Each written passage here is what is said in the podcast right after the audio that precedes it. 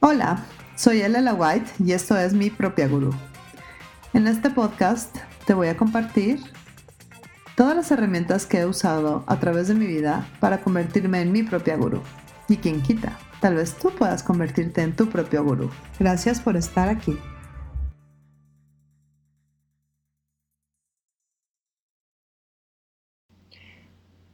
Las palabras son poder y creación. La mayoría de las tradiciones milenarias hablan de mitos e historias de una conciencia que inicia con un sonido o una palabra.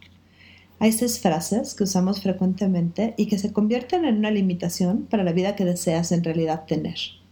La primera, no puedo. Creo que se explica por sí mismo. Si tu perspectiva está en que para ti es imposible algo, eso es exactamente lo que sucederá.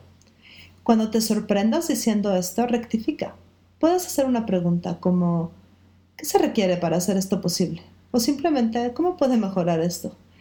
Esto abre tu mundo a infinitas posibilidades. La segunda, yo necesito.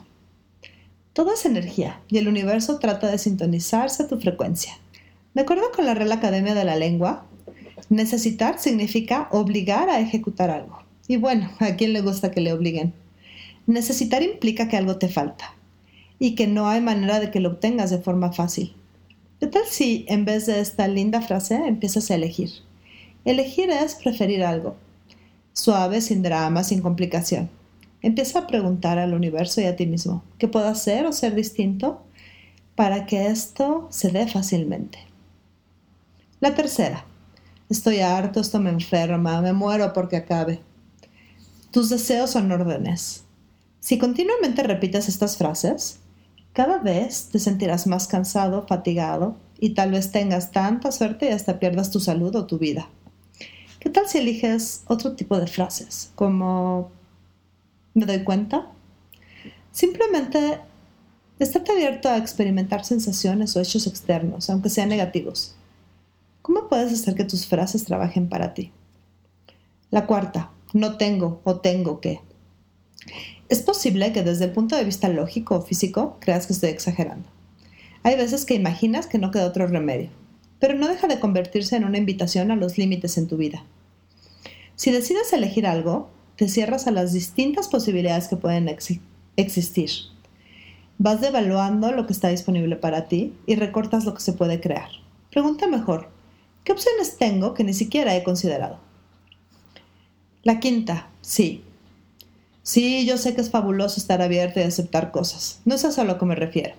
Me refiero a las miles de veces donde tu cuerpo y tu intuición te gritan, te susurran, te dicen, te ruegan que digas no. Y tú, por las razones que solo tú conoces, decides decir que sí. Le prestas dinero a la gente, haces cosas que no deseas hacer, ves personas que no quieres ver. El no en estas circunstancias es un gran liberador de tu potencia Además, te incluye a ti en tu vida, donde muchas veces te olvidas por complacer a los demás.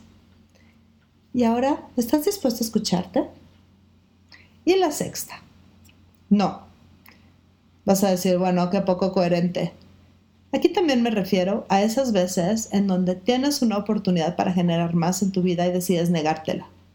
Decir no por miedo, por duda, por timidez, porque estás cómodo, porque estás acostumbrado, porque nunca lo has hecho a ese no es al que me refiero. Cuando inicias algo, no tienes por qué saber cómo termina, no tienes por qué saber el resultado. Cuando algo te entusiasma, elígelo. Lo peor que puede pasar es que a medio camino puedas cambiar de opinión. Si te propones algo, no tienes que conocer todo el camino. Este mundo y el universo tienen sorprendentes maneras de darte lo que deseas y más, pero tienes que confiar y decir sí a las invitaciones que te hace. Ahora, ¿estás dispuesto a escuchar los susurros del gozo, de la felicidad? Bueno, te preguntarás, ¿y cuál es la forma de crear una vida gozosa a partir de las palabras? Tenemos un instrumento, una herramienta que es maravillosa. Lo verdadero para ti se siente ligero y lo falso se siente pesado, pegajoso. Y no estoy hablando de una sensación física en los sentidos, sino una cualidad. Cuando sabes que algo es o no es, la manera de usar esta herramienta, que a mí me parece fabulosa, es cuando haces una pregunta como, ¿cómo va a ser mi vida en 20 años si elijo esto? y percibes, percibes si se siente ligero y expansivo, si saca una sonrisa en tu cara, si te entusiasma, o si se siente pesado, terrible y dices, no, mejor no. ¿Por qué? Porque en el presente, en el corto plazo, puedes tener miles de consideraciones de por qué sí o por qué no. Puede ser lujuria, puede ser miedo, puede ser duda. En 20 años tú no sabes qué va a pasar. El miedo, la ansiedad, la mentira se sienten pesados, pero muchas veces salir del confort en el corto plazo se siente pesado. Entonces por eso te invito a que verifiques cuál es este tiempo, 20, 30 años, y pregunta, ok, ¿cómo va a ser mi vida si escojo esto dentro de 20 años? Te invito a que solo por hoy te observes y te sintonices a la forma en que te sientes cuando hablas. Si con alguna palabra sientes que tu energía se desgasta, te sientes cansado y frustrado, te sientes tenso, toma nota. Usa tus palabras como herramientas para crear una realidad diferente para ti y descubre el poder de la palabra. Gracias por elegir escucharme. Hasta luego.